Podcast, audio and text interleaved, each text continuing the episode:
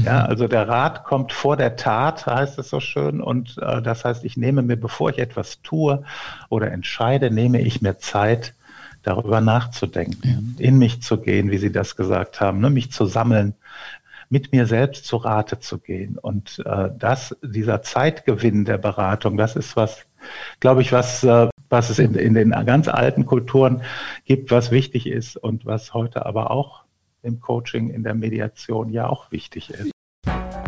Herzlich willkommen zum Podcast Gut durch die Zeit, der Podcast rund um Mediation, Konfliktcoaching und Organisationsberatung, ein Podcast von Inkofema. Ich bin Sascha Weigel und begrüße Sie zu einer neuen Folge. Heute beginnen wir eine kleine Reihe, ein Projekt zur Geschichte der Beratung. In Teil 1 heute überfliegen wir die Antike und das Mittelalter und lernen grundsätzliche Ideen zur Beratung kennen. In Teil 2 in der nächsten Folge dieses Podcasts ähm, gehen wir in die frühe Neuzeit und Moderne und damit vor allem in die Epoche der Aufklärung, die auch für die Idee der Beratung eine Zeitenwende war. Teil 3 dieses Projekts wird sich dann erneut mit fundamentalen Wendesituationen beschäftigen, die sich in der Postmoderne ereignet haben und das Konzept des Beratens ohne Ratschlag begründeten. Leitidee dieser Reihe ist ein vertieftes Verständnis heutiger Beratungsphänomene, die wir beobachten können. Was geschieht bei den beteiligten Personen eines Beratungsprozesses vorab, wenn die einen einen Rat haben wollen und die anderen sich anschicken, einen Rat zu geben? Welchen Einfluss hat der Rat auf die kognitiven Selbstberatungskräfte der Person? Wie verhält sich Beratung zu anderen Formen der Beeinflussungskommunikation? Bekehrung, Belehrung, Betreuung oder auch Befehl. Wieso scheint alles heute systemisch sein zu müssen, was an Beratung angeboten wird? Und was soll der Hinweis, dass Ratschläge auch Schläge seien? Was rechtfertigt es, unsere Gesellschaft als Beratungsgesellschaft zu titulieren? Und wie kommt es, dass man heute kaum eine Tätigkeit mit Ernsthaftigkeit ausüben kann, ohne alsbald mit einem Beratungsangebot dazu umworben zu werden? Für dieses Vorhaben kann ich mir keinen geeigneteren Gesprächspartner vorstellen als Heiko Wandhoff, Professor für ältere deutsche Literatur an der Humboldt-Universität zu Berlin und freiberuflich arbeitender Coach, Berater und Ausbilder. Im Jahre 2016 veröffentlichte Heiko Wandhoff eine umfassende Geschichte zur Beratung mit dem Titel Was soll ich tun? Herzlich willkommen, Heiko Wandhoff. Ja, vielen Dank für die Einladung. Herr Wandhoff, bevor wir inhaltlich in die Geschichte der Beratung einsteigen, vielleicht ein paar Worte zu Ihnen und wie es dazu kam, dass Sie dieses Buch geschrieben haben, das auf den ersten Blick ja so nicht mit Ihrem Kerngebiet der älteren deutschen Literatur zu tun hat. Ja, das ist, wie Sie das schon einleitend vorgestellt haben, so ein bisschen aus meinem, meinen beiden beruflichen Standbeinen entstanden, die zusammenkamen. Ich bin ja einerseits vielleicht so mit meinem ersten Leben äh, oder mit meiner ersten Karriere Hochschullehrer, Hochschulgermanist und immer noch an der Humboldt-Universität als außerplanmäßiger Professor. Dadurch äh, habe ich natürlich so einen kulturwissenschaftlichen Zugang zu den Dingen zur Welt und äh, auch die die, die Methodik und, und die, die, die Expertise, auch Bücher zu schreiben, zu recherchieren. Und das kam zusammen mit meiner neueren, jüngeren beruflichen Leidenschaft, nämlich Coaching, Beratung und Ausbildung. Und ähm, da bin ich eben auf dieses Phänomen gestoßen, das Sie auch angesprochen haben. Beratung ist heute ja überall vorhanden. Es, es sprießt wie Pilze aus dem Boden sprießen, Beratungsangebote aus dem Boden und wir sind von Beratern und Beraterinnen umstellt. Und da war so meine Frage, wo kommt das eigentlich her? War das immer schon so? Und natürlich wusste ich aus meiner historischen Expertise, natürlich gab es in der Antike und im Mittelalter auch Beratungsinstitutionen. Meine Frage war einfach, äh, wie hängt das zusammen und vor allem gibt es eigentlich eher so eine Kontinuität? War das immer schon da und ist es mehr geworden oder hat es sich auch qualitativ verändert? Gab es Brüche, gab es Disruptionen? Und so ist das zusammengekommen. Also einmal meine, meine Expertise als Coach und Berater, andererseits meine, meine, meine Kenntnisse in der Kulturgeschichte und ja, so ist dieses mhm. Buch entstanden. Mhm. Vielleicht steigen wir da ein bei der Kulturgeschichte und bei der Sprache und wenn wir uns das Wort der Beratung vornehmen, ähm, da konnte ich mir vorstellen, als ich Ihr Buch gelesen hatte und Sie so ein wenig in die Herkünfte der verschiedenen Worte gekommen sind, ähm, dass das so ein, so ein Zugangstor war, plötzlich zu gucken, wo kommt das eigentlich her? Ne? Und ich hatte ja gesagt, dieses, dieses Wort heute häufig genannt, äh, in der Beratungsszene Ratschläge seien auch Schläge. Ähm, Rat und Beratung hat ja nochmal auch diese Bedeutungen von, ähm, da kommt ein Rat von Personen zusammen, die etwas beraten. Und mhm. sie hatten in ihrem Buch auch Begriffe wie Vorrat und Rätsel mit, mit aufgegriffen. Vielleicht das Wort nochmal so ins Zentrum gerückt beraten. Was, mhm. was, was sind so die Wurzeln? Was müssen wir alles mit in den Blick nehmen, wenn wir das Wort anschauen und heute benutzen? Ja, es ist eigentlich ein, ein, ein schillerndes Wort, ein schillernder Begriff. Ähm, das wir, Sie haben ja einiges schon genannt. Ne? Der Rat, es steckt noch der, der, der Vorrat darin oder der Hausrat. Das sind ja so Begriffe, die wir heute noch haben. Im, im Schweizerdeutschen ist es, es gibt, ist das noch viel mehr. Da ist Rat viel mehr auch noch das, ja, eigentlich so, so eine Art Speicher, ne? so, eine, so eine Art materieller Speicher von, von Lebensmitteln.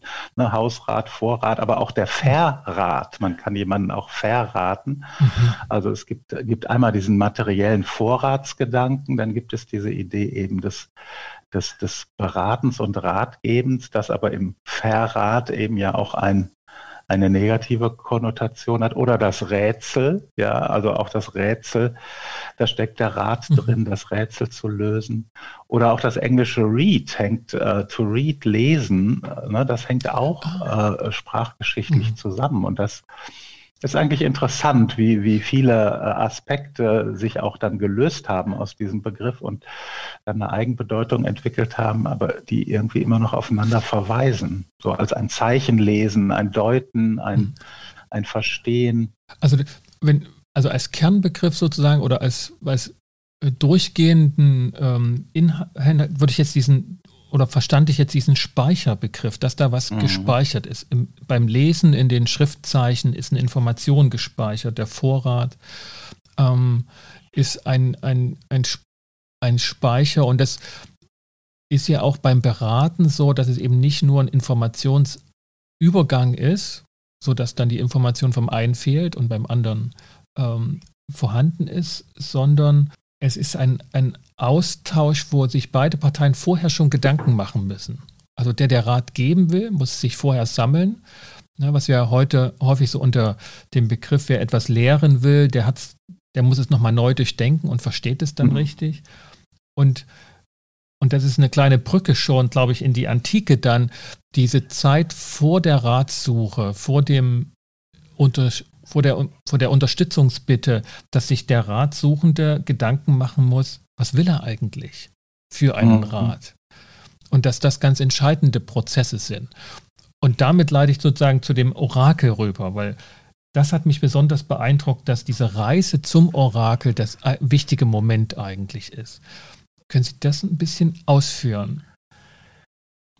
Ja, die Orakel sind ja eine, auch eine ins, interessante äh, Institution, das, äh, wo, wo ja auch dieser Begriff des Rätsels ganz gut passt. Ja, die, die Orakel werden ja verstanden im antiken Griechenland als, als Orte, äh, durch die die Götter sprechen. Also die Idee war dieser Ratsuche überhaupt in der Antike ne, ja die, dass man dachte, die Götter wissen auch, wie die Zukunft wird. Also mhm. kann man noch mal versuchen versuchen, denen ein bisschen was von diesem Wissen abzuluxen. Und eine Möglichkeit war eben zu, zu diesen Orakeln in Delphi oder anderswo zu gehen. Und dort waren dann äh, Personen, äh, die, die dann äh, diese göttlichen Ratschläge verkündet haben. Also man hat seine Frage gestellt und diese Personen, die das dann verkündet haben, die waren dann, äh, gibt auch Geschichten, dass die dann durch irgendwelche halluzinogenen äh, Nebel ein mhm. bisschen auch benebelt waren. Die haben dann etwas gesagt, was heute würden wir sagen ziemlich gaga ist, also irgendwas. Mhm Trance-Zustand, sinn, sinn, ja. sinnlosen Spruch. Und die Aufgabe war dann, sich einen Reim darauf zu machen, denn da das der Götterspruch war, äh, ihn, den man aber anfangs nicht verstehen konnte, musste man anfangen, darüber nachzudenken. Was könnte das jetzt bedeuten? Also man hat sich, man hat, man musste eigentlich ein Rätsel lösen. Und damit ist das ja wieder eingetreten, was Sie auch angesprochen haben. Letztlich ist man beim, beim Rat äh, geben und Rat suchen ja immer wieder auf sich zurück geworfen, ja, weil der Rat eben kein Befehl ist, den ich einfach ausführe, sondern etwas, worüber ich erstmal nachdenken muss. Ich entscheide ja am Ende selbst, nehme ich den Rat an oder lehne ich ihn ab, verhalte ich mich entsprechend oder verhalte ich mich anders. Wie ist der Rat überhaupt zu deuten? Mhm. Und das ist etwas, was sozusagen dann im Nachgang passiert. Was ich aber auch interessant finde, wenn man diesen Zeitaspekt anguckt, äh, es gibt ja heute, wir sagen ja im Coaching auch in unseren Ausbildungen, erzähle ich gerne den Teilnehmenden. Also die erste Intervention im Coaching ist eigentlich einen Coaching-Termin zu vereinbaren, weil die Coaches, die mhm. ins Coaching kommen, die fangen in dem Moment, wo sie wissen, ich habe einen Coaching-Termin, beginnen sie anders über ihr Thema nachzudenken. Und ja. so, so ein bisschen ähnlich stelle ich mir das bei diesen Orakeln vor. Man war ja wirklich lange unterwegs, Tage, Wochen unterwegs, bis man da ankam. Und man hatte in der Zeit auf der Reise so viel Zeit, ja. äh, über die Frage nachzudenken, die man da stellen wollte, dass man vielleicht die Lösung dann auch schon gefunden hat. Ja, das hat so diesen Pilgerfahrteneffekt, der dann später mhm. aufkommt, dass ja. man tatsächlich zu einer reinigenden Reise antritt. Und am Ende ist es eigentlich gar kein großes Erweckungserlebnis, sondern der ganze Weg war das Ziel. Ja, und das, das, das spiegelt sehr schön diesen Kernaspekt von, von Ratgeben wider, äh, der eigentlich sich durch die Zeiten zieht, nämlich dieser Aspekt des Zeitgewinns.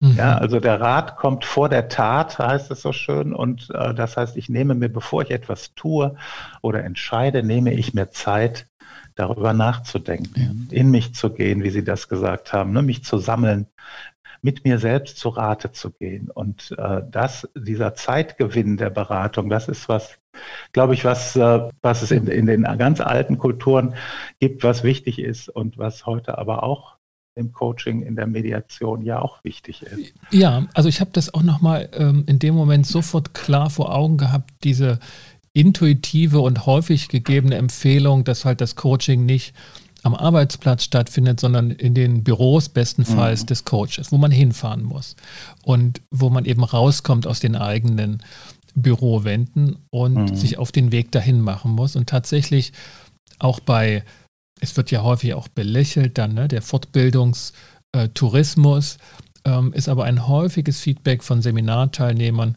Ich komme mal raus aus meiner Routine und, und kann ganz anders auf diese Themen schauen. Ja, und das, was Sie jetzt, äh, bringt dich jetzt noch auf einen zweiten Gedanken, den ich eigentlich so noch gar nicht gedacht habe. Ich habe es immer sehr auf, das, auf diesen zeitlichen, diese, dieses, diesen mhm. Zeitgewinn bezogen, aber oftmals ist es ja auch eine, eine räumliche Veränderung, ja. wie Sie das jetzt beschreiben. Ich komme raus, ich, äh, ich habe auch wieder den Weg, ne? ich, muss, mhm.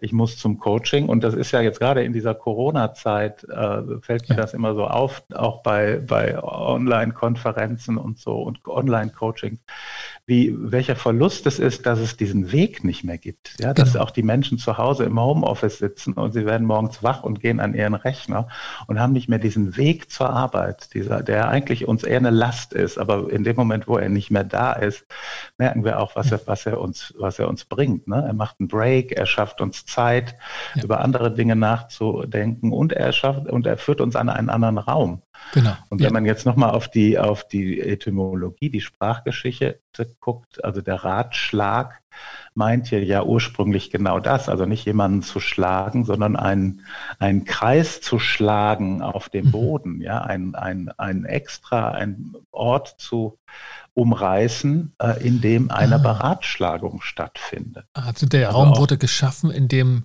der Raum wurde der geschaffen, es wurde mhm. ein neuer, ein exklusiver Raum geschaffen für diese Beratung. Also nicht nur ein zeitlicher, eine zeitliche Sonderzone, sondern auch eine räumliche Sonderzone. Das heißt, diese, diese, diese Tätigkeit des, des Schlagen eines Kreises auf dem Boden, wo dann die Beratung stattfand, wo die Männer großteils dann zusammenkamen, also das erinnert mich eher so dann an diese sagen, altgermanische Tradition. Das kann ich jetzt nicht mit der Antike oder so verbinden oder wo, wo kommt das her, dass dieser Ratschlag, das, das Kreisschlagen ist auf dem Boden? Also Woda, das ist ja jetzt auch eine ähm, eher so eine, so eine, sage ich mal, eine historische Vermutung. So ganz sicher kann man das nicht sagen. Aber ich glaube, dass das kommt, Sie haben jetzt schon gesagt, in, in diesem germanischen Kontext gibt es das aber auch im Mittelalter vielleicht noch mehr als in der Antike. Im Mittelalter ist ja äh, Herrschaft äh, noch sehr beweglich und noch nicht so räumlich genau. ähm, festgelegt. Also der König äh, ist ja lange Zeit ein reisender König, der, der durchs Land reist um dann vor Ort seine Untergebenen, seine Adligen zu, auch zu kontrollieren. Er ist ja auch ein Richter, mhm. der vor Ort dann Recht spricht. Und dafür werden dann immer äh, bestimmte Orte eingerichtet, die jetzt nicht das ganze Jahr über immer dieselbe Funktion haben. Später dann, in dem Maße, wie sich diese Herrschaft dann auch territorialisiert und, und institutionalisiert, gibt es dann irgendwann die, die festen Gerichte und die festen Burgen ja. und Paläste. Aber da, da, es gibt noch so eine Beweglichkeit, dass für bestimmte Anlässe Räume geschaffen werden. Und da würde ich das verorten, diese, diese äh, eben auch das Schaffen von Beratungsräumen. Und das hängt ja im Mittelalter dann auch mit den Gerichten äh, genau, die dann zusammen mit dem Rechtsprechen. Ne? Da geht ja auch, geht ja auch eine Beratung mit genau. einher. Ja, und auch dort ist es dann erst am ausgehenden Mittelalter, dass sie feste Orte einnehmen ne? und des Reichstage und äh, geschaffen wurden, die dann halt genau. fest mhm. wurden und, und, und nicht mehr Hof halten in verschiedenen Gegenden. Ähm, und dort das Ganze dann räumlich fixiert wird. Aber zu den, zu den Wänden sozusagen oder Wendezeiten kommen wir, kommen wir dann bestimmt gleich auch nochmal. Ich würde nochmal ein bisschen zurückgehen in die Antike. Ähm, wir haben so ein bisschen die Orakelsprüche angedeutet.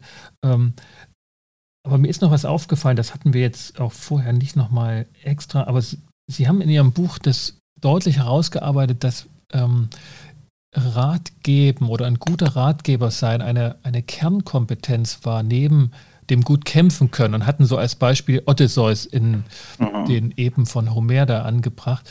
Und, und das war, das kannte ich auch nicht und war mir nicht so deutlich vor Augen, dass das so eine Kernkompetenz ist. Und da merkte ich, wie ich eigentlich eher aus heutiger Perspektive drauf schaute, wo ja Unternehmensberater und Berater generell eher hm, so ein bisschen beäugt werden und überhaupt nicht so die Kernkompetenz darin gesehen wird von einem wertvollen Gesellschaftsmitglied. Ich will das ein bisschen überpointieren, aber ähm, Odysseus gilt ja tatsächlich als ähm, schlauer, ähm, als schlauer Mann, der, der auch viele gute Ratschläge parat hatte.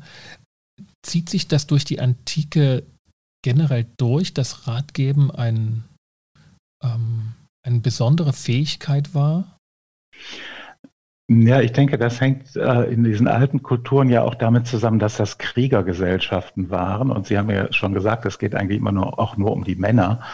Ähm, auf die Frauen können wir vielleicht auch noch kommen. Aber ähm, also jetzt weil, es eben interessant ist, dass man äh, Frauen in der Antike und auch im Mittelalter überhaupt keine Beratungskompetenz zugebilligt hat. Das hängt mit so einer negativen Anthropologie zusammen, mhm. die dann auch bis, bis Aristoteles zurückreicht.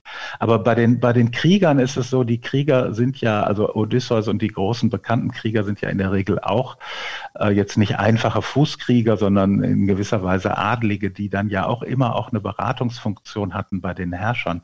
Das, was sich im Mittelalter dann institutionalisiert als, als dieses Rat, Rat und äh, Tat, Concilium et Auxilium, also der, der Vasall muss seinem Herrn Rat und Hilfe leisten. Mhm. Äh, das das gibt es auch vorher ja in der Antike schon. Also die, die großen äh, Krieger sind die, die gut kämpfen können, aber die auch schlau sind und die auch Rat geben können, vor allem wenn sie älter werden. Das ist was, was mich auch nochmal sehr fasziniert hat. In, der, in, der, in den alten Kulturen geht es, ist, ist Rat geben immer auch mit Alter verbunden. Also mit Geschlecht, es müssen Männer sein und mit, mit Alter. Es müssen auf jeden Fall alte Männer sein, denn junge Männer, äh, denen sollte man möglichst nicht vertrauen, die sind noch nicht erfahren genug. Mhm. Und das ist vielleicht auch was, was, was dann so, so was ist, was wir heute nicht mehr so sehr haben, dass wir, dass wir einen guten Berater äh, daran erkennen, dass er alt und weise ist und äh, viel Lebenserfahrung hat und auch Überlebenserfahrung. Das ist, glaube ich, so die Idee in, der, in den alten Kulturen. Ja, wenn es jemand geschafft hat, so lange zu überleben. Leben ist ja noch ein bisschen gefährlicher vielleicht als heute gewesen, dass, dass das dann auch ein kluger, lebenserfahrener Mann sein muss. Und jemand, der jung ist, der kann das einfach noch nicht haben. Ja. Und da sind wir vielleicht jetzt auch wieder bei den bei den Alten und Jungen, bei den jungen äh, Unternehmensberaterinnen und Unternehmensberatern. Da, da würden wir heute, glaube ich, eher sagen, dass es eine Frage von, von Expertise, von Know-how ist, von, äh, von ja. Techniken. Oder sogar jetzt sogar, wenn man so den letzten Schrei anhört, sogar von Generationen, ne? dass die jüngste Generation mhm. die digitalisierteste ist und dass die halt am ehesten den Alten ähm, diese neue Welt zeigen kann. Also zu dieser Ja, aber genau, aber das ist interessant, weil, weil ja. wir ja, äh, also dieser, dieser Wandel auch was Zeit und Dauer angeht. Ja. Ne? In der Antike ist, ist man ja auf lange, geht man davon aus, dass sich wenig verändert, äh, dass sich das, äh, deshalb ist die gesammelte Lebenserfahrung bei den Alten, die kann man weitergeben auf die Jungen und die sind dann gut gerüstet. Das funktioniert ja heute nicht mehr, weil die Alten ein Wissen haben, was für die Jungen nicht mehr interessant ist, weil es äh, die Welt sich so schnell geändert hat und vor allem die Technologie ja. sich so geändert hat, dass es eigentlich das Wissen der Alten für die Jungen gar nicht mehr gar nicht mehr weiterhilft. Ne? Das äh, ja. ja. Ist eigentlich wirklich so ein, so, ein, so ein ganz krasser Gegensatz, würde ich sagen. Ja, diese, also diese, diesen, diesen Gedanken, den hatte ich bei einem, bei einem TED-Talk gehabt. Also ein Pädagoge sagte, dass wir in der Schule halt das Wissen lehren, das den Erwachsenen gefehlt hat ähm, beim Großwerden. Aber es war halt eine Generation zuvor. Mhm. Und dass es heute eben das Schwierigste mit ist, gute Schul- und Lehrinhalte zu konzipieren, die die Menschen benötigen, wenn sie aus der Schule rauskommen. Mhm. Und ähm, da spielt das schon wieder, dass die Entwicklungszyklen scheinbar kürzer geworden wären oder sind. Und also da kommen wir bestimmt dazu, wenn wir uns ähm, im dritten Teil dann Beratungen der Postmoderne, so in den letzten 50 mhm. Jahren angucken, wo das Ganze ja scheinbar eine völlig neue Geschwindigkeit aufgenommen hat. Mhm. Ich will noch auf einen Aspekt, und das war für mich auch ein ganz erhellender Moment, weil ich über die Antike schon das ein oder andere gerne mal gelesen habe von den Philosophen und dachte halt immer, okay, das sind halt philosophische Gedanken und ähm, die gehören einfach mit dazu. Und, und in ihrem Buch waren sie mir dann plötzlich unter dem Aspekt, da geht es um beratende Dialoge, um, um, um Gespräche, die Rat vermitteln und, ne, und in dem Sinne sozusagen ähm, ganz irdisch und ganz das sind, was, was unser einer heute tut, wenn er äh, coacht oder irgendwelche andere Beratungsformate durchführt. Und dass wir vielleicht da nochmal so ein paar Punkte aufgreifen, ähm, um so generelle Ideen zur Beratung aufzunehmen. Und jetzt als Mediator, die, der sozusagen auch mit dem, mit dem Konzept von Sokrates Meotik, die er einen eigenen Mediationsstil mal gebildet hat in den Anfangsjahren, ähm, einzusteigen. Was gibt es zu Sokrates unter Beratungsgesichtspunkten? Zu sagen? Ja, ich glaube, Sokrates ist, wird ja oft auch, wie Sie das gesagt haben, noch, noch zitiert, auch in den, auch, auch so im Coaching-Kontext, wo, es dann darum geht, ihm einen Ratschlag, also Ra Beratung nicht als Ratschlag äh, zu, zu praktizieren in dem Sinne, ne, ich sage dir, was du tun sollst, sondern, sondern als eine Hilfe zur Selbsthilfe oder auch als so eine Art Hebammenkunst, wie das ja auch genannt wurde bei Sokrates oder äh, wie er es vielleicht auch selbst genannt hat. Also ein, eine Beratung im Dialog. Äh, ich bin nicht, ich bin der Schlaue, der dir sagt, wo es lang geht, sondern äh, über, über den Dialog, über das Dialogische darüber, dass ich ein Gegenüber habe, mit dem ich sprechen kann, äh, finde, und der mir auch gute Fragen stellt, finde ich dann am Ende das raus, was, was ich selbst für mich passend finde. Ne? Das das ist ja so eine Idee, die eigentlich heute im Coaching und in der, in der auch in der systemischen, aber auch im weiteren Sinne in der Beratung ja eigentlich unverzichtbar geworden ist. Wir haben gelernt, dass es nicht unbedingt hilft, wenn uns jemand einen schlauen Ratschlag gibt, weil der ist vielleicht für denjenigen passend, aber der muss ja für mich nicht passend sein. Und, und diese, das, das wird ja in gewisser Weise bei Sokrates schon vorweggenommen. Also dass das, das, das Beraten ohne Ratschlag, das Dialogische, das, mhm. das, das Ratgeben im, im, im Gespräch. Ja, genau. Und, und durch, durch kluge, herausfordernde oder auch entlockende Fragestellungen. Also in dem Kontext war für mich Sokrates immer so eine schillernde Figur, wie sie beschrieben wurde, ne? wie er also seine Idee oder Perspektive nahegebracht hat. Manchmal auch ein bisschen auflaufend lassen mit einer Fragestellung, mhm. ähm, aber nie so richtig bösartig, ähm, wenn ich das mal so vermuten darf. So, ne? Er ist ja doch schon eine Weile tot, man kennt das nicht so genau. Aber ähm, wir sind ja so und dann jetzt hier bei, bei Sokrates, glaube ich, 400 vor, vor Christus, äh, also ja, musste er den Schirlingsbecher trinken und zeitgleich gab es noch eine ganz andere Kultur von Beratung, die Sophisten, ne, die Wahrheitsliebenden, die das als ganz irdische Dienstleistung gesehen haben. Und wenn ich das richtig verstanden habe, haben sie so eine Kontinuum aufgemacht an Beratung zwischen charismatischer Natur und ähm, pragmatischer. Pragmatisch, genau, Beratung. pragmatischer mhm. Natur. Was, was hat es damit auf sich?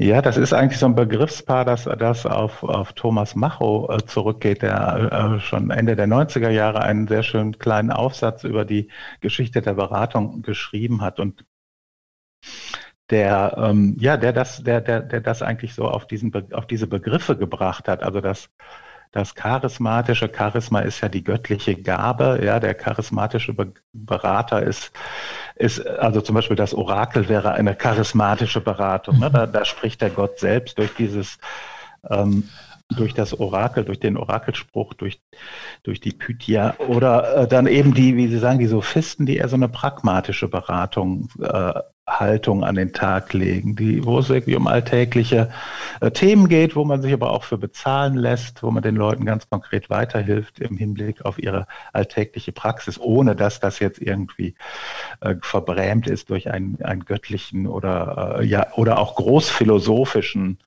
äh, Anspruch. Ne? Deshalb haben ja dann auch, hat ja Platon das auch sehr kritisch gesehen und abgekanzelt, äh, der ja selbst sich dann auch als Großphilosoph, nenne ich ihn jetzt mal, und, mhm. und Herrscherberater dann doch, doch eher so eine charismatische, so eine charismatische Ausstrahlung gegeben hat oder gesehen hat und, und das andere dann eher so ein bisschen kritisch abgetan hat äh, dass die Leute in den, auf den Marktplätzen gegen Geld äh, ganz konkret ähm, Ratschläge mhm. gegeben haben.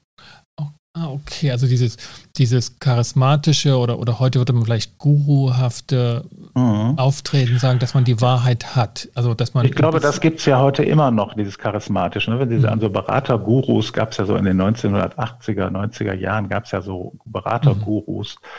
Mhm. Äh, weiß gar nicht, ob man das heute noch, ob es das heute noch so gibt, äh, aber ne, da, da war einfach die Person, dadurch, dass die Person einfach ein bestimmtes, einen bestimmten Ruf hatte, ähm, war, war einfach äh, saugte man das auf, was diese Person gesagt hat. Das, das, da lebt so dieses Charismatische vielleicht weiter.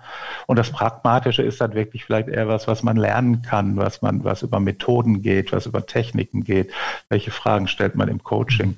Da brauche ich jetzt kein, kein großes Charisma. Ich muss auch nicht schon graue Haare haben und ein alter weißer Mann sein, sondern kann das auch, äh, kann das auch lernen in jüngeren Jahren. Ne? Da geht es mehr um die, um Technik, um Know-how, um Lernbarkeit und das Charismatische ist dann eher so dass die, die herausragende mhm. Person, äh, die man sich dann vielleicht als, als, die man als Berater an sich bindet oder als Beraterin und die einfach dadurch schon ja so einen Zugewinn bringt, mhm. dass, dass, dass man sie einfach als diese berühmte Person ähm, zur Verfügung hat als mhm. Ratgeberin oder Ratgeber.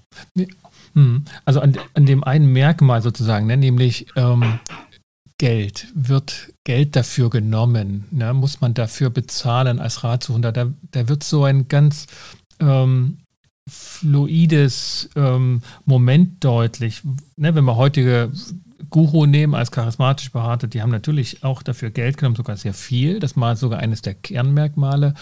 Und, und Platon war damals ja jemand, der das abgelehnt hat. Der sagte, wenn, wenn man fürs Ratgeben Geld nimmt, dann wird man korrumpierbar. Und mhm. wir haben eine ähnliche, ähnliche Diskussion vor wenigen Jahren noch in der Mediation gehabt, ob Mediation und damit äh, Beratung oder Vermittlung in Konflikten, also wenn Menschen wirklich unter Druck sind, gerade miteinander, dass es, dass es kein, ähm, dass es sich nicht gut anschickt, dafür Geld zu nehmen, sondern man müsste Mediation eher ähm, kostenfrei anbieten, weil das sonst sozusagen ein Ausnutzen der Leitsituation ist.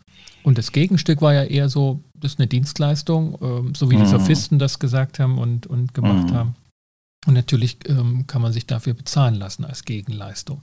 Manche gehen ja so weit und sagen, das ist nichts wert, ein guter Ratschlag, wenn man dafür nicht bezahlen muss.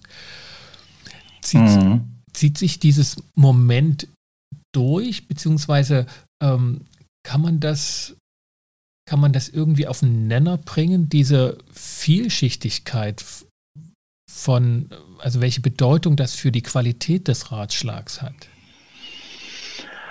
Ähm, ich glaube, das ist schwierig, weil wir, also wenn man jetzt so in diesen sehr langen Zeiten denkt, in der Antike taucht, taucht, tauchen diese Sophisten auf. Im Mittelalter äh, oder im Übergang von der Antike zum Mittelalter verändern sich ja die Kulturen im Westen nochmal sehr stark und, und auch die Bedeutung von, von bestimmten okay. von mhm. Institutionen, auch von Schriftlichkeit und von Geld, äh, die lässt eigentlich ja eher nach. Also im Mittelalter wird ja Beratung, findet Beratung eher in anderen Kontexten äh, statt, im Feudalsystem, wo, wo die Herren äh, von ihren Vasallen beraten werden. Äh, und wo jetzt nicht, wo jetzt nicht für die Beratung Geld fließt, ne, sondern da, da findet, es findet natürlich immer ein Austausch statt. Entschuldigung. Ja. Es findet immer ein Austausch statt, es ist immer ein Geben und Nehmen, aber äh, dass das jetzt wirklich Beratung gegen Geld äh, ist dann vielleicht wirklich ein, ein, ein, neueres Phänomen, was man so mhm. jetzt nicht, was sich nicht so durchzieht. Mhm. Denn genau, das können wir, das können wir aufgreifen, weil mir scheint dann es gibt noch eine ganze Branche an Beratung, nämlich was wir heute sagen würden, Politikberatung, das dann den Ausgang der Antike und den Übergang ins Mittelalter praktisch durchzieht und anscheinend auch eine der, der stärksten Verbreitungsformen von Beratung dann ist. Politikberatung. Und in der Antike noch äh, bis weit ins Mittelalter die Sterne, die Sternendeutung und damit der Einfluss, der vermutete Einfluss auf den Menschen und auf die staatlichen Geschicke oder Gemeinwesengeschicke. Äh, ähm, mhm. Ist noch ein Moment, da können wir, da können wir vielleicht noch mal die, die Brücke bauen zwischen Antike und, und Mittelalter, bevor wir dann dort in die mhm. ganz harte ähm, Reichspolitik kommen, wo dann eben das Konsilium und das Zusammenkommen der Feudalherren mit dem Kaiser ähm, ja. dann aufkommt. Was ja, Sie haben die Sterne angesprochen. Also die ja. Astrologie ist, glaube ich, ganz sicher so ein Kontinuum äh, oder so, so, so, ein Aspekt, der sich durchzieht von der Antike ins Mittelalter. Also ich glaube, bis ins späte Mittelalter ist es völlig selbstverständlich äh, und es widerspricht auch nicht, obwohl wir das denken könnten, christlichen Auffassungen, dass, dass sich Herrscher, eben, dass Herrscher Hofastrologen haben und sich äh, und, und sich bei wichtigen Entscheidungen äh, vorher eben Rat einholen, ob die Zeit jetzt günstig ist, einen Krieg zu führen oder, oder ähnliche Dinge zu tun, äh, ob das von den Sternen her günstig steht. Ähm, das, also diese Auffassung, dass es etwas Größeres von uns gibt, etwas, ne, nennen wir es göttlich oder mhm. kosmisch, und dass wir da äh, auch, äh, dass es Experten gibt, die auch da lesen können, die auch da die Zeichen lesen können und die uns dann äh, Hinweise geben können äh, für unser irdisches Tun, für das irdische Tun jetzt von Herrschern, äh, das, äh, das geht, glaub, zieht sich, glaube ich, durch. Ne? Und in, in der Antike gibt es ja auch noch diese diese eingeweihte Leser, da gibt es ja alle möglichen Zeichen. Fand am interessantesten fand ich fast, äh, oder ist auch ein bisschen makaber, aber in, so in, in China hat man Schildkrötenpanzer äh, erhitzt und dann, wo, dann hat man die, die, die, äh, die Linien, wo die dann gebrochen und gerissen sind, die hat man dann auch gedeutet. Oder man hat die Verformung von Eingeweiden, von Leber und so weiter, hat man gedeutet im Hinblick auf die Zukunft. Was, was bedeutet das im Hinblick auf bestimmte Ereignisse? Da sind wir wieder so ein bisschen beim Zeichenlesen, beim, beim Rätsel, ne, genau. beim Reading. Beim Kaffeesatzlesen, der ja. ein bisschen weniger äh, Leid mit sich brachte. Aber tatsächlich ähm, leuchtet mir das auch ein, also dass die Sterne als kosmische Gebilde am ehesten sozusagen äh, eine, eine imposante Glaubwürdigkeit mitbringen, ähm, als jetzt die Eingeweihte eines Tieres, aber dass man eben so vor dieser Imposanz einfach sagt, okay, ja, das ist eine Ordnung, auf die ich keinen Einfluss habe und daraus dann aber umgekehrt Schlussfolgern kann, die haben wahrscheinlich einen Einfluss auf uns. Genau, das, davon ging man ja sehr fest, sehr lange aus, dass die Sterne wirklich einen Einfluss auf uns haben, ne? dass das ja. nicht irgendwie Zeichen nur sind, sondern dass die ganz konkret unser Leben auf eine Weise beeinflussen, äh, die beschrieben wurde in vielen Traktaten, in Büchern. Ja. Äh, und das war eben sehr lange, ich würde wirklich sagen, bis, bis, bis in die frühe Neuzeit hinein war das einfach so ein Standard. Ja, Wissen, da, da hat man jetzt nicht dran gezweifelt, auch wenn das von der Kirche kritisch gesehen wurde, dass ja. Ähm, das, das ist eine, so, so, ein Phänomen dieser Longue Durée, dieser langen Dauer, ja. das auch diesen doch sonst ziemlich epochalen Wechsel zwischen Antike und Mittelalter äh, irgendwie unbeschadet überstanden hat. Ja, vielleicht, also ich würde sogar, also auch die Ausläufer finden wir heute noch, selbst sozusagen die wissenschaftliche Revolution überdauernd und mit wissenschaftlichen Werkzeugen auch jetzt untersuchend, ne, ob die Sterne, die Mondphasen Einfluss auf unser Wohlbefinden haben. Und das ist immer noch ähm, existent. Jede Tageszeitung hat, hat noch Horoskope drin. Und manches davon hat sich vielleicht bewahrheitet, Details, aber der Großteil kann vielleicht gesichert dabei Ja, ich finde ich interessant jetzt gerade in Corona-Zeiten, wo das ja auch mit den Friseurbesuchen nicht so einfach. Das habe ich jetzt auch öfter gehört, dass viele Friseure nach wie vor der Meinung sind, dass man, ich will das gar nicht abfällig beurteilen, vielleicht stimmt das ja, aber dass gespannt. man nur in bestimmten, oder dass es besser ist, sich in bestimmten Mondphasen die Haare ja. schneiden zu ja. lassen, weil die dann irgendwie schneller wieder wachsen und, und in anderen nicht. Oder ja. Dinge zu pflanzen im Garten bei auf, abnehmendem oder zunehmendem Mond. Genau. Äh, das mag ja alles sein, aber das sind, glaube ich, so Ausläufer, die es noch gibt. Und natürlich gibt es auch mittlerweile Astroberatung. Das äh, können Sie ja auch online oder wie auch immer, können Sie sich auch heute ja noch astrologisch beraten lassen. Und das heißt ja jetzt auch mittlerweile so. Oder Astro-Coaching oder wie auch immer. Also das ja. Ist aber natürlich heute vielleicht eher so ein Randphänomen. Ne? Und ich glaube, in, in, in, äh, in Antike und Mittelalter ist es ja, weiß nicht, Frau Merkel wird jetzt keinen Astrologen haben, vermute ich mal, aber die Herr, für die Herrscher im Mittelalter äh, war, das, war das halt wichtig. Ja, und das, das finde ich auch einen wichtigen, also einen wichtigen Gedanken, dass Dinge, die uns heute vielleicht mit dem, mit dem heutigen Wissen oder wenn wir sie sehen und hören, denken, was, was gibt es denn noch alles für einen Blödsinn? Ne? So, dass man das so eher einordnet als, das kann nur unsere verrückte Zeit mit sich bringen, dass das sich historisch dann häufig als die letzten Ausläufer erweist, ne? die, die, die Dinge, die sich immer noch gehalten haben und dass das eher früher eine, nicht nur eine Normalität war, sondern auch eine Notwendigkeit.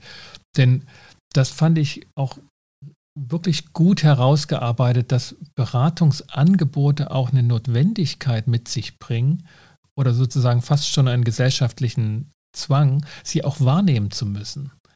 Also mhm. Frau Merkel könnte sich vielleicht gar nicht eine Astroberatung entziehen, wenn alle anderen drumherum Astroberatung äh, in Anspruch nehmen. Ja, das stimmt. Das, das, ist wahrscheinlich richtig. Und so wie es heute wahrscheinlich man sich nicht entziehen kann, äh, in, in, Ministerien so und so viele Unternehmensberater äh, anzuheuern, weil einfach bestimmte Themen so komplex geworden sind und weil einfach ein Minister und seine seine Mitarbeiterinnen und Mitarbeiter einfach in, in dem, das Know-how nicht haben, in, in jedem Thema so drin zu stecken. Also braucht man dafür Beratung.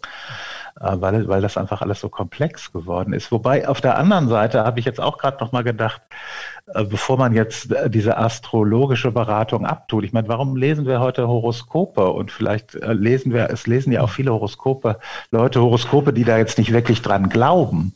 Aber es ist doch, oder Glückskekse, ne? Man, nach dem Essen, man, man, ja, man, man macht einen sie, Glückskeks auf oder liest genau. man einen Spruch. Genau, man kann und, sie nicht lassen. Und dann macht, fängt man an, sich Gedanken zu machen darüber und lacht vielleicht oder schmunzelt und, und äh, dann geht das Leben weiter. Also das ist ja das Schöne an der Beratung. Es ist ja, was, was ganz wichtig ist, ist, dass da, dass wir Impulse kriegen von außen. Das befreit uns aus unserer Selbstbezüglichkeit. Ja, da kommt ein, da kommt ein Glückskeks oder da kommt der Hofastrologe und der sagt mir irgendwas. Mhm. Was ich damit mache als Herrscher oder als äh, jemand, der den Glückskeksspruch liest, das ist ja wiederum mir überlassen. Ja, ich bin ja, ich bin ja, ich, mhm. ich mache ja nicht, führe ja nicht das aus, äh, was auf dem, was auf dem Glückskeks äh, steht oder, oder was der Hofastrologe mir sagt, wobei der vielleicht noch eine größere Autorität hat als der Glückskeks.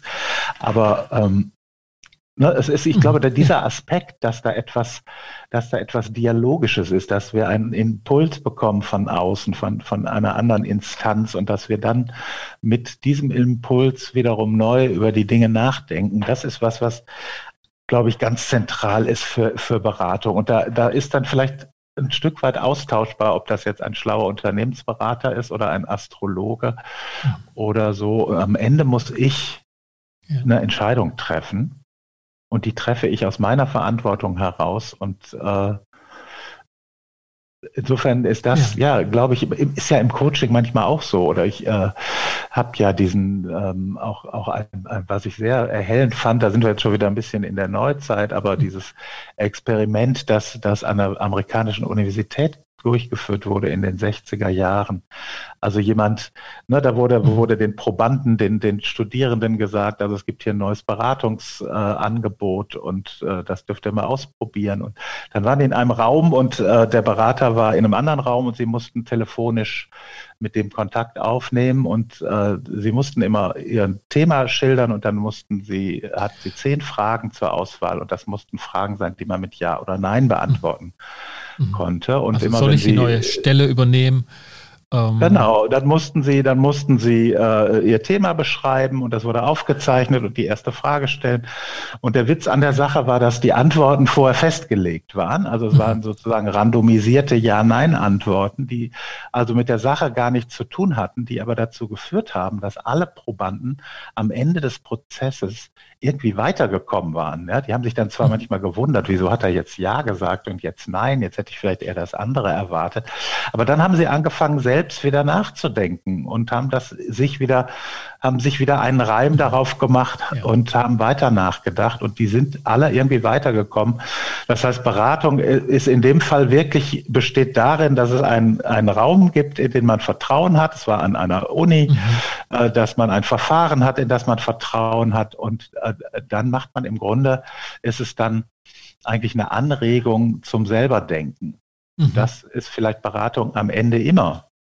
Ja, also und die, diese Momente oder diese Elemente und Komponenten, ähm, das wird ja auch heute dann immer stärker auch herauskristallisiert. Also dass es um Vertrauen geht und mhm. das hat halt doch mehr mit dem zu tun, der sich, der da den Mut aufbringen soll, als mit der Person, die das für sich beansprucht, um einen guten Rat zu geben. Und ob sie da nun auf alte Traditionen zurückgreift und die Sterne liest oder die Handlinien oder ob sie auf Wissenschaft zurückfällt und sagt, ich kann das wissenschaftlich belegen, das hat für den, der Rat sucht, erstmal keine Bedeutung, sondern der muss hm. sich nur darin vertrauensvoll hineinbegeben.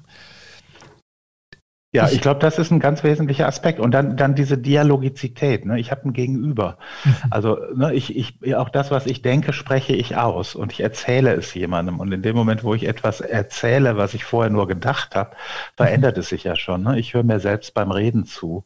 Ich mhm. gucke, ich, ich merke, wie der andere reagiert. Das sagen ja die Coaches ganz oft. Ach, wie toll, dass ich das hier mal erzählen konnte. Jetzt geht's mir schon viel besser. Und äh, ne, dass da einfach jemand ist und der muss jetzt gar nicht schlau sein und wissen, was, was jetzt gut für mich ist. Der muss einfach mehr Vertrauen, zu dem muss ich Vertrauen haben, der muss neugierig sein, der muss mir zuhören und ich muss das Gefühl haben, der, der, der interessiert sich für mich. Und dann äh, äh ja, dann, dann, dann, dann wird äh, bei mir eigentlich so ein Selbstberatungsprozess, wie Sie das am Anfang in der mhm. Anmoderation ja auch schon gesagt haben, wird in Gang gesetzt. Dann fange ich an, neu und anders über mich nachzudenken. Durch diese, durch diese Unterbrechungen. Also vielleicht sind diese Impulse ja einfach Unterbrechungen meiner eigenen Selbstbezüglichkeit. Irritationen mhm. im systemischen Sinne, ja, da, da kommt was von außen und da muss ich anfangen, das irgendwie einzubauen in mein Weltbild und dann äh, verändere ich den Blick auf die Welt schon wieder ein bisschen. Mhm. Das heißt, dann wird, dann ist sozusagen Beratungsarbeit auch in letzter oder erster Instanz eine Glaubwürdigkeitsarbeit. Ich kann nur dort gut beraten, wo ich glaubwürdig bin und dafür kann ich verschiedene Dinge vorher tun. Mach entweder eine Qualifikation mhm. oder äh, werde alt ne, und, und überlebe. Ähm, ja. Ja, genau. Ich brauche also, also Vertrauen. Das ist jetzt, wenn man nach jetzt wirklich so guckt, was ist, was bleibt eigentlich gleich in diesem Beratungsgeschäft über die Jahrtausende, würde ich sagen, Vertrauen ist ist das nächste. Also ich muss Vertrauen haben in meinen Berater. Der mittelalterliche König muss Vertrauen in seine Vasallen haben. Äh, der, in der Antike muss man Vertrauen in haben, dass da wirklich ein Gott spricht. Ja, sobald mhm. äh, irgendjemand mir sagt, das ist gar kein Gott, der da spricht, sondern, sondern das ist einfach nur eine betrunkene äh, Person, die sich irgendwas ausdenkt. In dem Moment hat das natürlich keine Bedeutung mehr für mich. Also ich muss Vertrauen in die Institution haben, in die Person haben ich muss mich ihr anvertrauen können. Mhm. Dann kann ich mich öffnen und dann äh, kann ich auch dem, was diese Person sagt, eine, eine Bedeutung beimessen. Ne? Das, das entscheide ich ja letztlich auch wieder mhm. selbst. Also das ist, glaube ich, ganz wichtig. Und, und da ändern sich natürlich im Laufe der Zeit vielleicht die Kriterien dafür, wie entsteht Vertrauen. Im Mittelalter ist ja auch ganz interessant, wird Vertrauen darüber erzeugt, dass die Berater aus der gleichen sozialen Schicht kommen ja. wie der König, dass es auch Adlige sind. Ja, ich kann aber nicht einem Bürgerlichen vertrauen, äh, weil der, der, der kommt nicht aus meiner, aus meiner Peer Group, sage ich jetzt mhm. mal. Und insofern ist der potenziell gefährlich. Mhm. Das war, das war ein Punkt jetzt sozusagen im Übergang zum Mittelalter, weil Sie da äh, eine Betonung gesetzt haben, auch was sich dort grundlegend ändert. Und Sie haben das so mit reflexiver Beratung tituliert, dass also im Mittelalter begonnen wird, dass Herrscher, Peer Groups, wie man ne, so, dass die zusammenkommen und alle sozusagen, wir würden heute sagen, als interne Rat ähm, mit sich mhm. zu Rate gehen und ähm, sozusagen ein, kein externes Beratergremium ist, sondern die Leute kommen zusammen, die, ne, die letztlich auch die Entscheidung treffen sollen und müssen und gehen aber, bevor sie entscheiden, mit sich zu Rate. Mhm. Ja, Welche? genau. Das, also wenn, wenn man jetzt ans Mittelalter denkt, ist es tatsächlich ja so, dass ähm, dass wir da diese neue Institution haben, das äh, Consilium et Auxilium, also Rat und Hilfe. Das heißt, die, die Gesellschaft ist so aufgebaut, dass sie, dass sie in Stände gegliedert ist. Oben ist der, der König, der Herrscher, äh, und dann sind die Adligen darunter und die äh, bilden, der König selbst kommt aus dem Adel und die die Adligen, also eine, die Großen des Königs, die Vasallen, die, die werden zu bestimmten äh, Ereignissen, die sind auch nicht immer da, werden die einberufen zu diesen Reichstagen oder Hoftagen.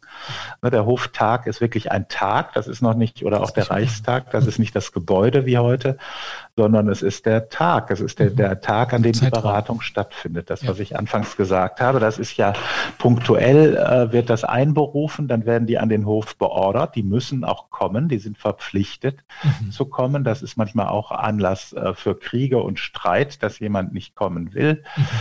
Also die, die Adligen müssen sich da auch zeigen und sie müssen den, den König beraten. Und es ist so eine Art interne Beratung, die kommen aus derselben, aus demselben Stand. Aber die Entscheidung trifft am Ende der König. Also es ist noch keine sozusagen demokratische äh, Legitimation. Das ist eigentlich das, was sich dann verändert später, wenn aus diesen Hoftagen dann so die Parlamente hervorgehen, dass die dann selbst auch erst beraten und dann entscheiden. Ne? Aber im Mittelalter äh, beraten sie den König.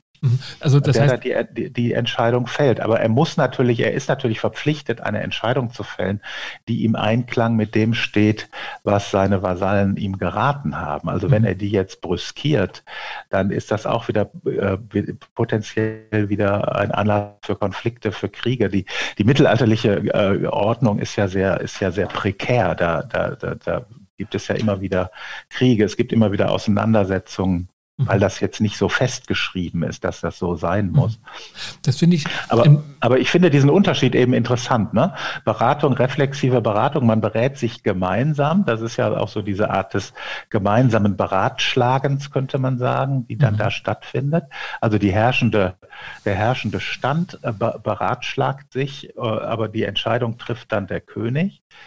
Und daraus gehen dann später, Jahrhunderte später, ja dann diese, diese Parlamente hervor, die dann, die dann am Anfang ja auch noch den König beraten ne, oder die Königin beraten.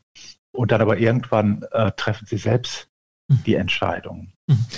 Ich, ich, will das nochmal äh, konturieren, dass wir sozusagen im Mittelalter in der Zeit sind, wo der Herrscher und seine Vasallen sich gegenseitig, wechselseitig zu beraten hatten, aber die Konnotation noch so ist, dass die Vasallen eigentlich nicht sich auf den Weg machen wollen, was zu weit ist, was zu beschwerlich ist und weil sie letztlich dann dem König unter die Augen treten und da ein ganz starkes Stück Kontrolle aufkommt. Ja. Später dann ist es genau umgedreht, da möchte der Herrscher die möglichst nicht zusammenkommen lassen, dass sie sich da also auf einem Reichstage zusammenrotten könnten, weil sie dann eine Mehrheit bilden, weil sie dann eine Macht bilden, die sich mehr und mehr dann auch gegen den Kaiser auflehnen können. Und dann gab es einen Rechtsanspruch darauf, da teilnehmen zu können.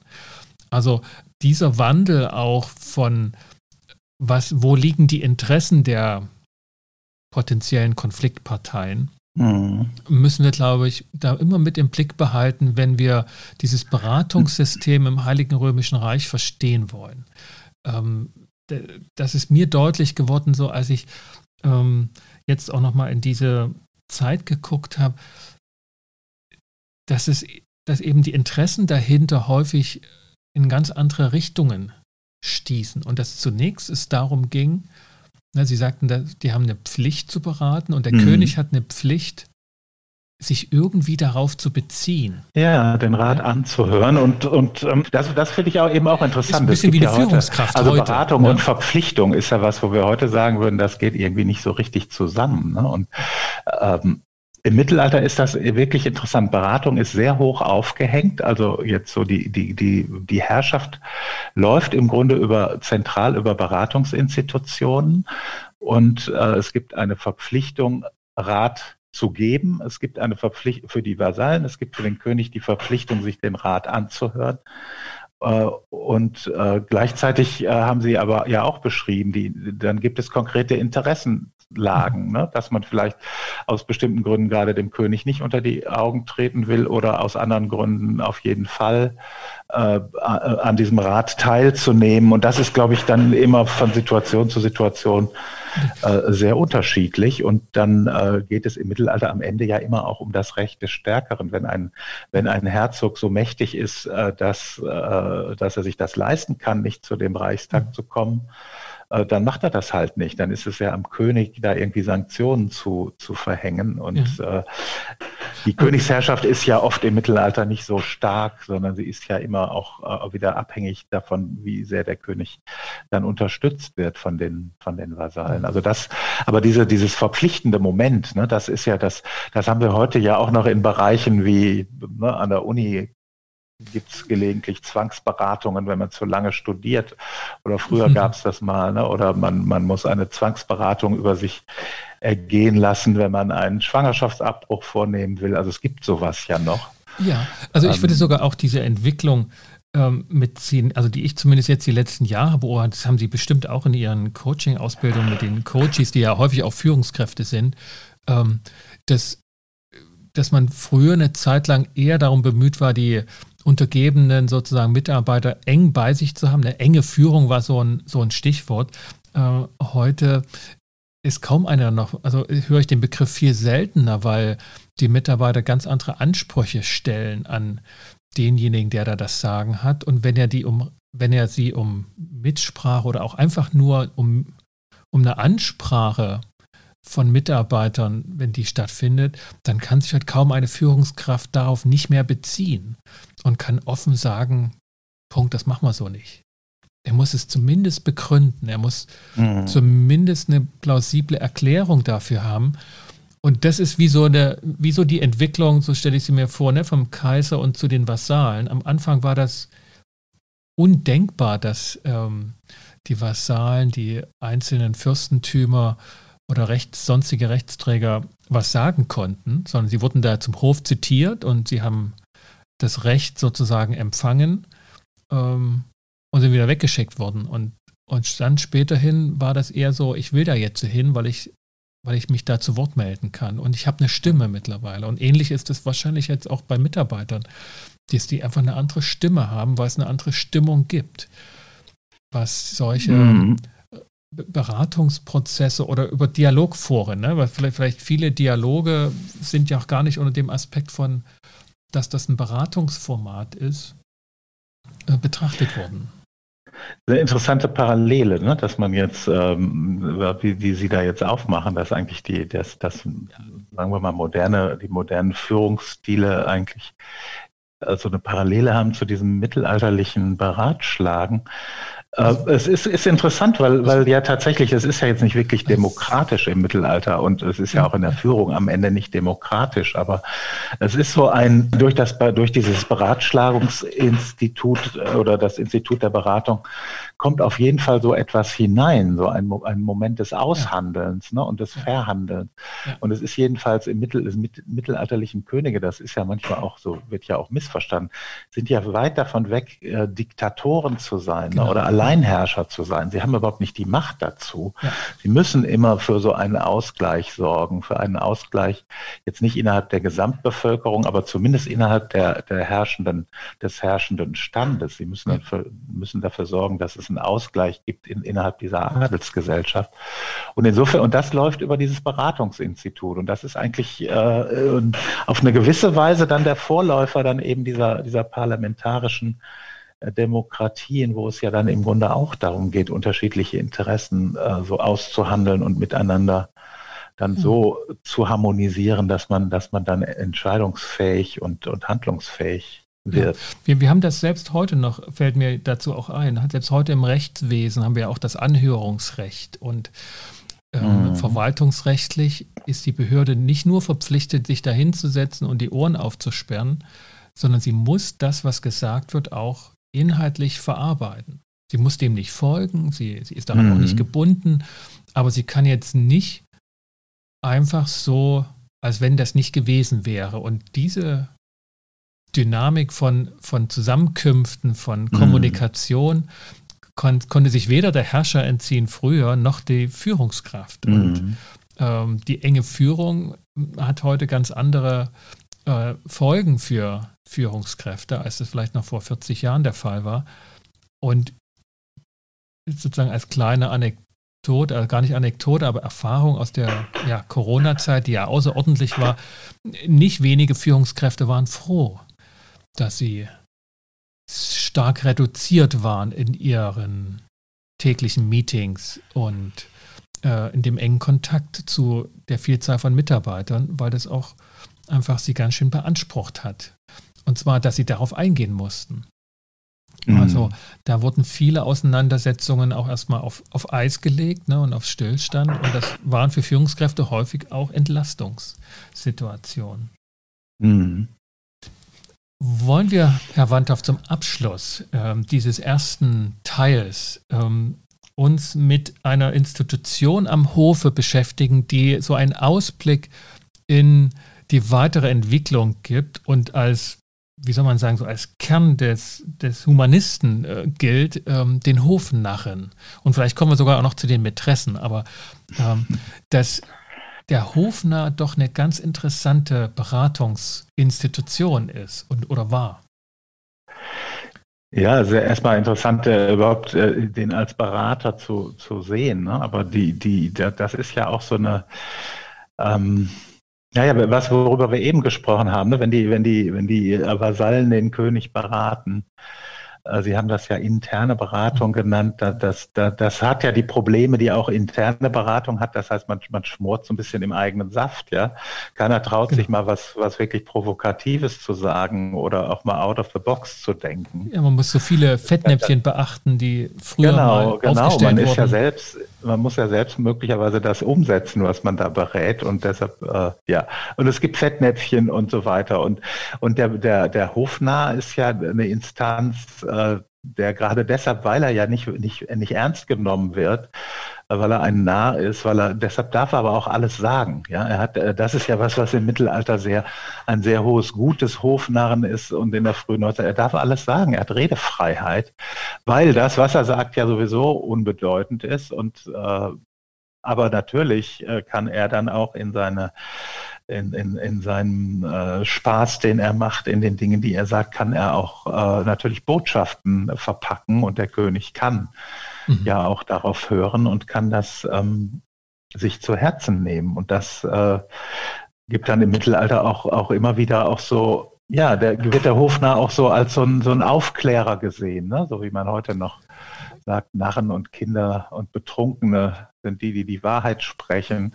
Mhm. Äh, so ein bisschen gibt es das eben auch schon. Also der, der Hofnarr hat die, hat die Lizenz, Dinge auszusprechen, die von den Adligen sich niemand wagen würde, äh, vor dem König ja. auszusprechen. Mhm. Ein Kollege, mit dem ich hier auch vor einigen Folgen schon länger her ähm, gesprochen habe, der Ed Watzke, Mediator seines Zeichens und selbsternannter Narr, ähm, wenn es um Konfliktvermittlung geht. Der hat das sozusagen auf die Spitze getrieben und, und betont, dass er aufklärerisch ja von der Intention, aber von der Methode her eher wild, närrisch, paradox, mit viel Humor und ja. sich nie festlegen lassend. Also man mhm. wusste nie so richtig, wie meinte er es.